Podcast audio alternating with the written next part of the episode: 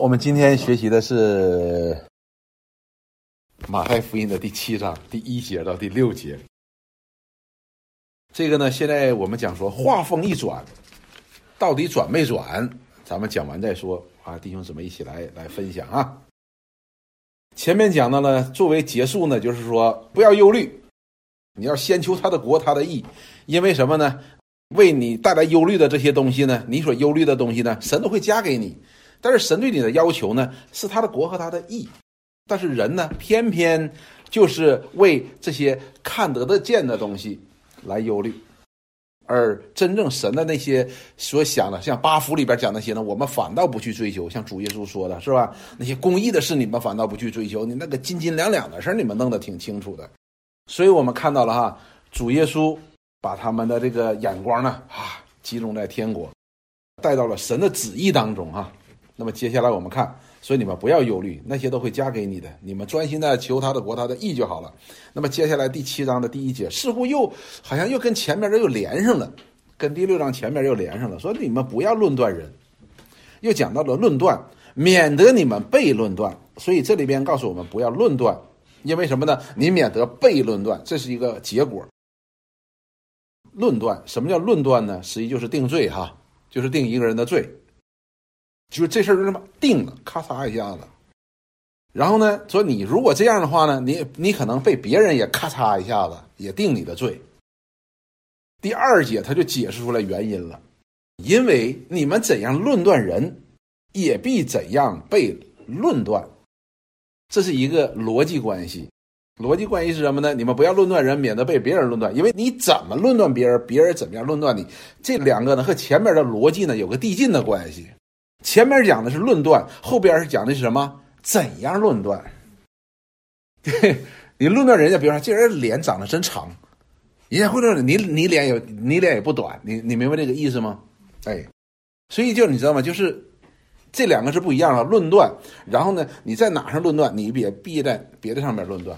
比如说，主耶稣曾经跟他们讲过，对不对？说你法利赛人总是定这个罪，定那个罪。你定人家偷窃，所以你自己也偷窃庙堂之物，对吧？你定人家撒谎，你自己也讲谎言。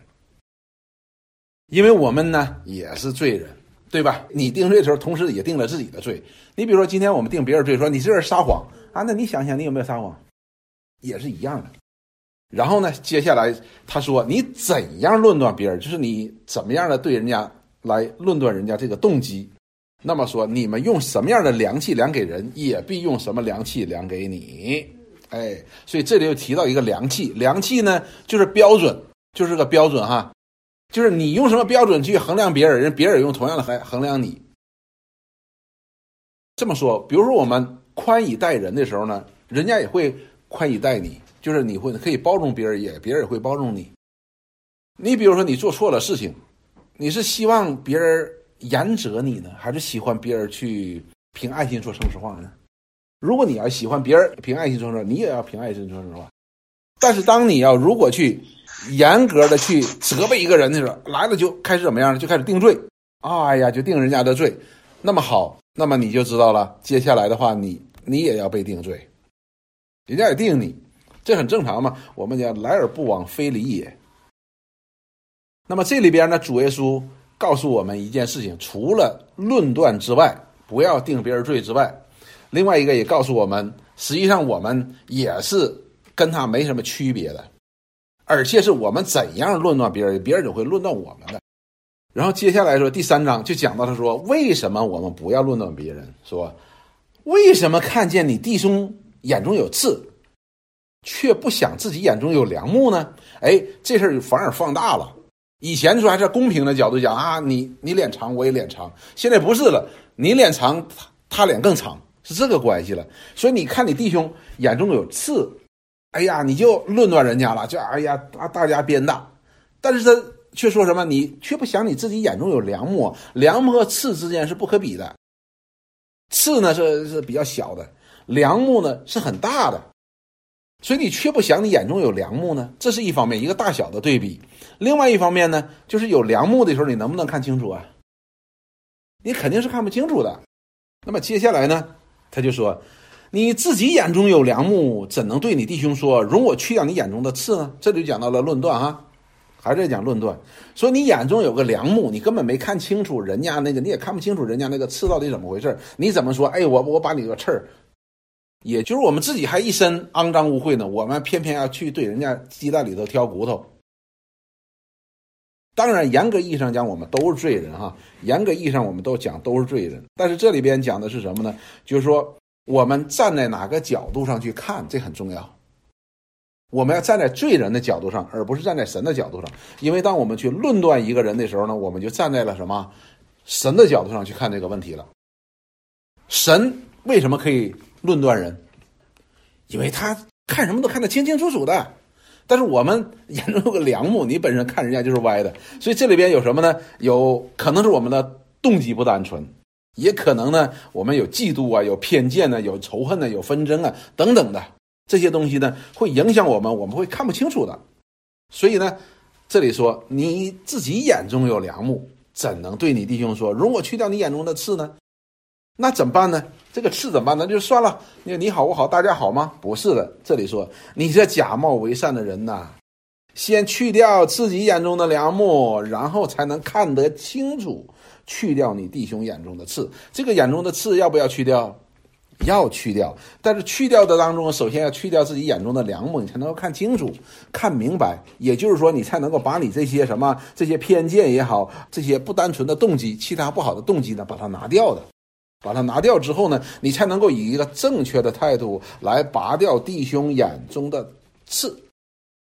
好了，那么我们到此为止的时候呢？主耶稣呢，告诉了我们一个弟兄之间相处之道，就是不要论断。为什么不要论断呢？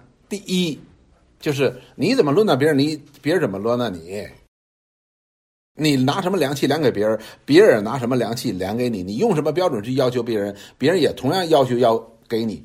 如果弟兄你用真理去要求别人，人家也要用真理要求你，那么我们同样一比一平。所以不要做这个事情，论断这个事情。第二个呢，讲到了说论断呢，你看不清楚，有好多东西你是不知道的，对吧？你要把你自己这个摆正了之后，你才能够去帮助弟兄拿掉这个刺，否则的话，你是假冒为善，就是你把自己的不好藏起来了，然后去抓人家的把柄，这不就是假冒伪善吗？好了，这是相处之道。那么接下来第六节呢，他就讲到了，不要把圣物给狗，也不要把你们的珍珠丢在猪前，恐怕他们。践踏了珍珠，转过来咬你们。这里首先我们留心一件事情，这里说你们的珍珠，也就是你是有珍珠的哈，但是你不要把这个珍珠给给狗，给给狗给猪，为什么呢？他说他会践踏了，他为什么践踏珍珠？他不认识珍珠，对吧？他不认识珍珠，那转过来反而还咬你，所以这里就告诉我们一件事情：当我们去除掉人眼中刺的时候。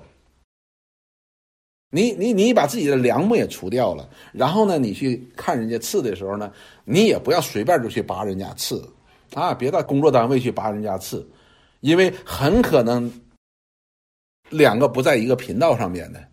你觉得哎，我是爱你啊，我把这个话告诉你了，但是呢，他可能不认识你讲的是好话，他可能反过来呢会咬你的，所以这也是一个智慧。我们不是有了真理就可以打遍天下的，这个不是正确的态度。尽管你是有真理的，可以说这样讲，但是呢，这个态度是不对的。一个态度是不对是怎么样呢？就拿这个东西去苛责别人、苛责弟兄；另外一个呢，拿这些到那些不信的人当中呢去炫耀，以至于怎么样？你最后遍体鳞伤。好，我们今天就讲到这儿。今天这段呢是挺好的哈。我们看《真言书》的九章七节到十节，《真言书》九章到十节呢，也同样告诉了我们这方面的一个智慧，就是第六节的智慧哈。《真言书》第九章第七节说：“只刺亵慢人，必受辱骂；责备恶人的，必被玷污。”所以这里边你跟猪打仗是没意思的。当然，这里边猪哈没有恶意哈，就讲到他他都不知道，他不明白。然后第八节说，不要责备亵慢人，恐怕他恨你；要责备智慧人，他必爱你。就是他也知道这是珍珠，那么你把珍珠给他，他才能够得到这个珍珠。第九节说，教导智慧人的就越发有智慧，只是一人的就增长学问。所以这就是教学相长。当你去和一个真正的主里的弟兄，你跟他讲真理的时候，甚至于说他软弱了、跌倒了，你去告诉他这件事情的时候，那你们都可以彼此的学习，我们都可以彼此学习的，这非常重要的。然后第十节说，敬畏耶和华是智慧的开端，认识至圣者便是聪明。所以是两个认识。制胜者的两个人在一起来探讨这个珍珠的问题，所以我们这个呢也要有个智慧。那么这里边第六节我之所以把它加进去呢，是因为它跟第四节、第五节这两节是是是联联系的。好，那么我们今天就讲到第六节。好，那我们看看弟兄姊妹有什么样的学习，我们一起来分享。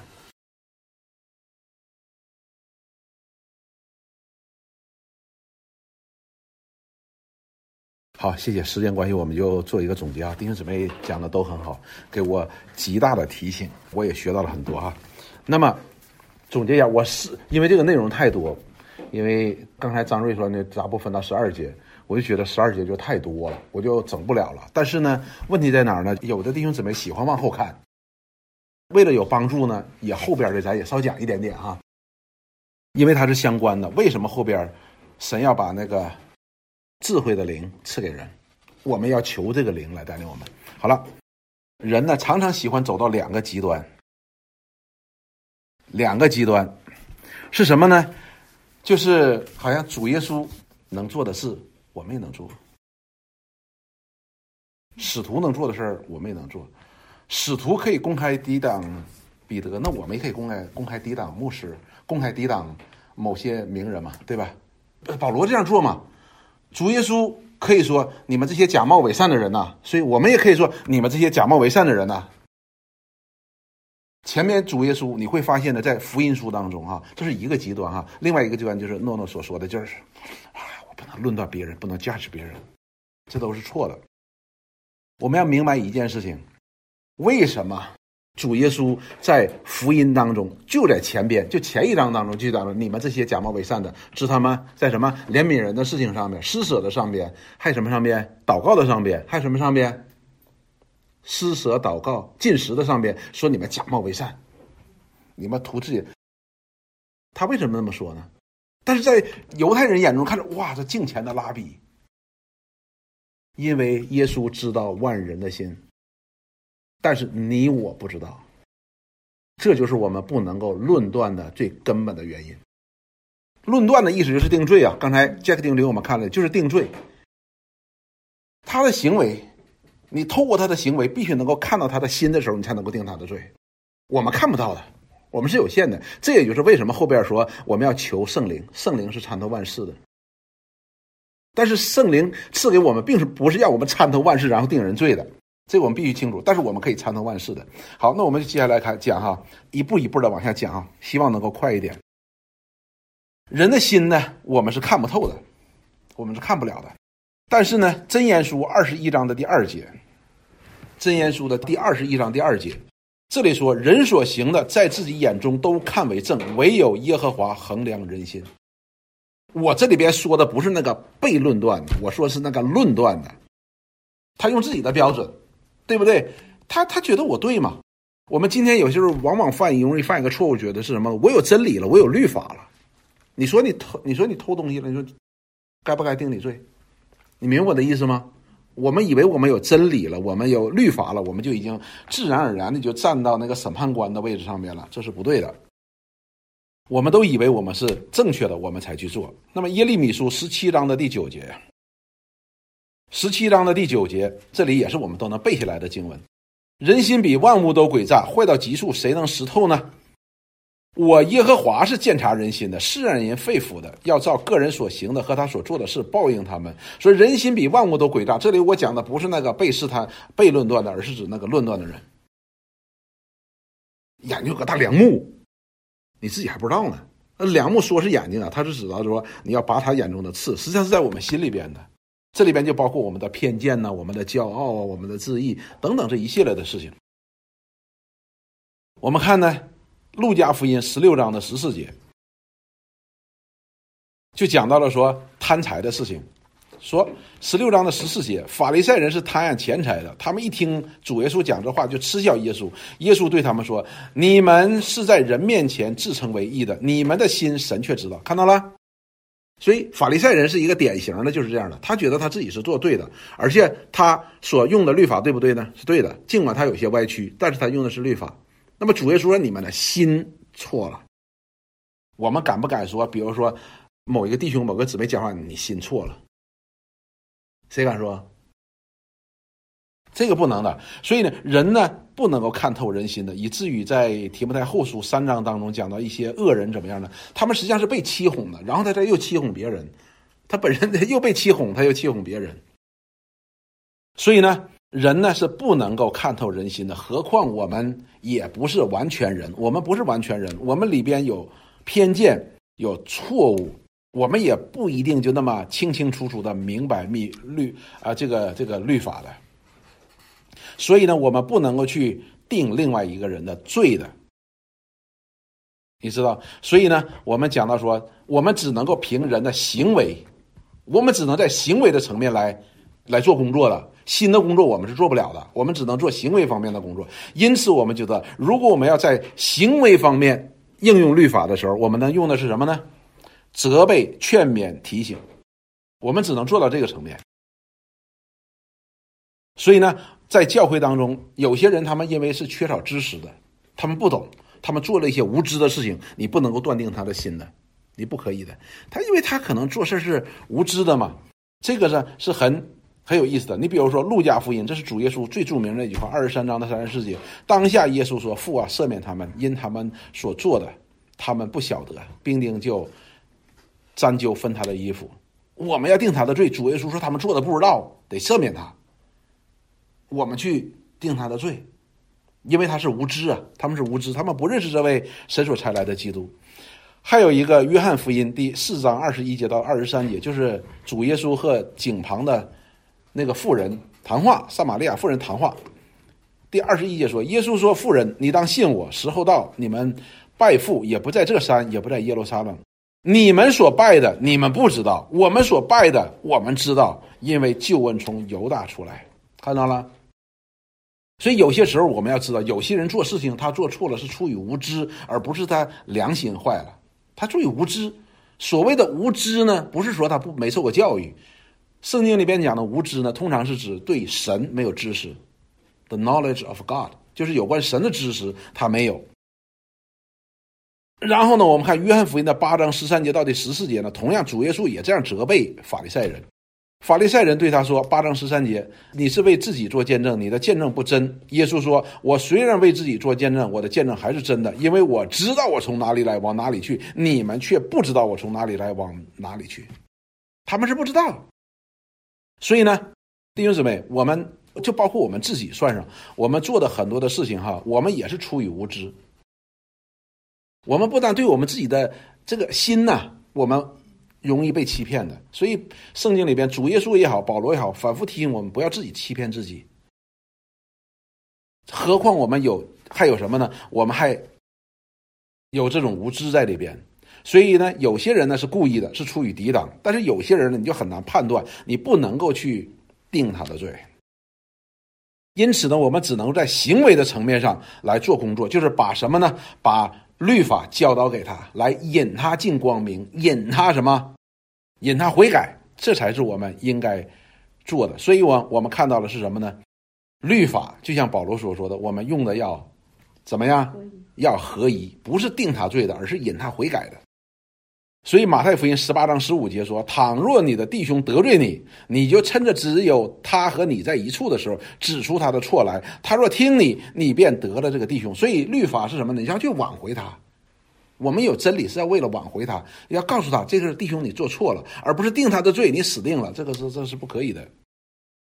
那么，加拉太书第六章第一节到第二节，同样也讲到了说：“弟兄们，若有人偶然为过犯所胜，你们属灵的人呐，属灵的人哈。”就当用温柔的心把他挽回过来，又当自己小心，恐怕也被引诱。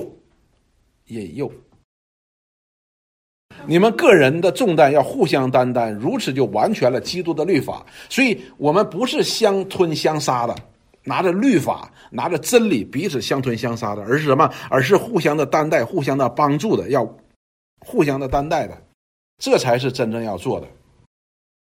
所以呢，我们看那个《菲利比书》当中的第二章呢，那里边讲的就非常的。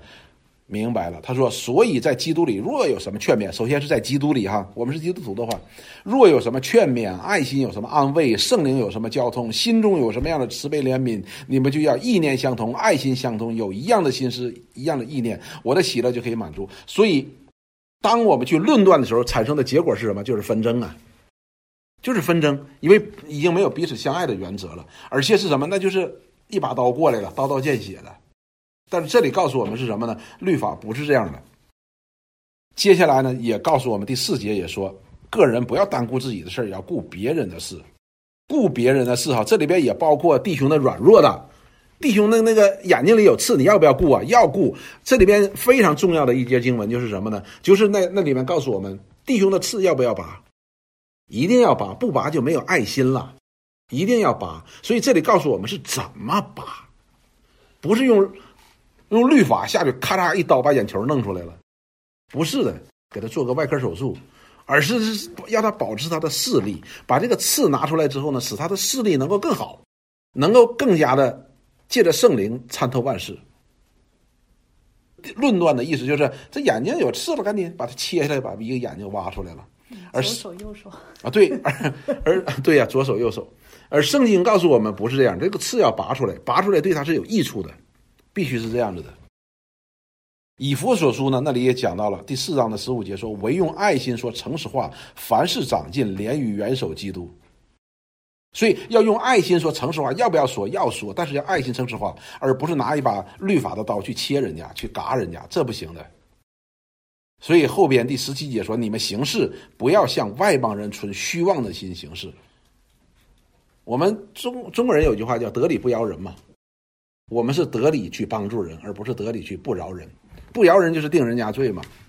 所以呢，这里让我们看到了一件事情是什么呢？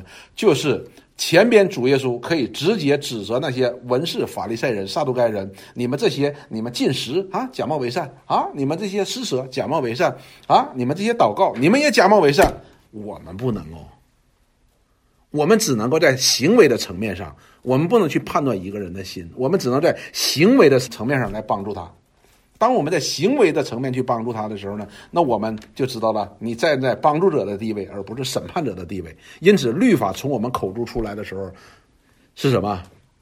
是爱人的，以爱人为为方向的。但是，当我们去爱一个人，去帮助一个人，这个人本来挺可爱的时候呢，我们就能也能做到的。但是，关键问题，我们里边会对一些人有些偏见，对一些人里边，我们就哎呀。就会有一些，哎，就是反正就是他曾经得罪过我，我怎么办？这些就是我们里边的良木，我们里边也有嫉妒啊、纷争啊、仇恨呐，这些都有的，偏见都有的。我们要把这一切都拿走，然后我们才能够真正的去面对一个人，就好像主耶稣一样，下边的人拿枪刺他，拿钉子钉他，但是他怎么说？赦免他们，他们不知道。否则我们就行不出来了。所以弟兄姊妹，我们今天千万千万不要做这个事情。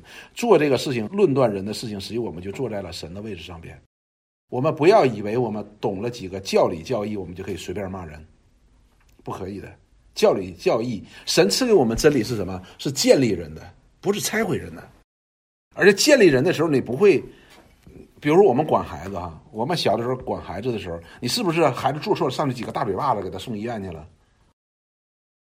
你会不会踢他两脚，把他腿踢断了？你不会的，你会把他抱在你的腿上，孩子，爸爸告诉你，那严厉，当然严厉是必须的嘛，公益是必须的，但是你不是为了把他打伤、打残、废了他，而是为了爱他，与他有帮助的方式，这才是真正的重要的，才能够真正的帮助到人。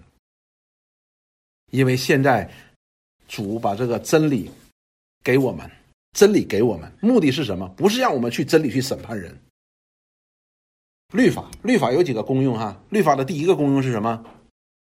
显明人的罪，就像光一样，一照哪里黑暗就照出来了，哪做错了马上显明出来。第二个是什么？定人罪，对不对？他的确是能定人罪的。主耶稣说，当他再来审判这个世界，他拿什么审判？摩西的律法。第三个功能是什么？引人归向基督，对吧？而我们第一下就第二步直接干到底了。论断就是这样，直接干到底，就是直接定罪结束了。但是主耶稣说：“你们为真理做见证，你们为这律法做见证，为律法做见证，实际就是为神的恩典做见证。因为我们以前不能够行出律法。那么好了，我们这样是什么？是给他做见证的。我们不是真理本身，我们也不是律法本身。圣经只告诉我们什么？律法的总结是基督。我们是在基督里，但是这并不意味着说律法的总结是我们。这个非常的清楚，但是当我们去论断别人的时候呢，我们就怎么样？我们就把自己当成了律法和真理的本身了，这是不可以的。只有基督可以。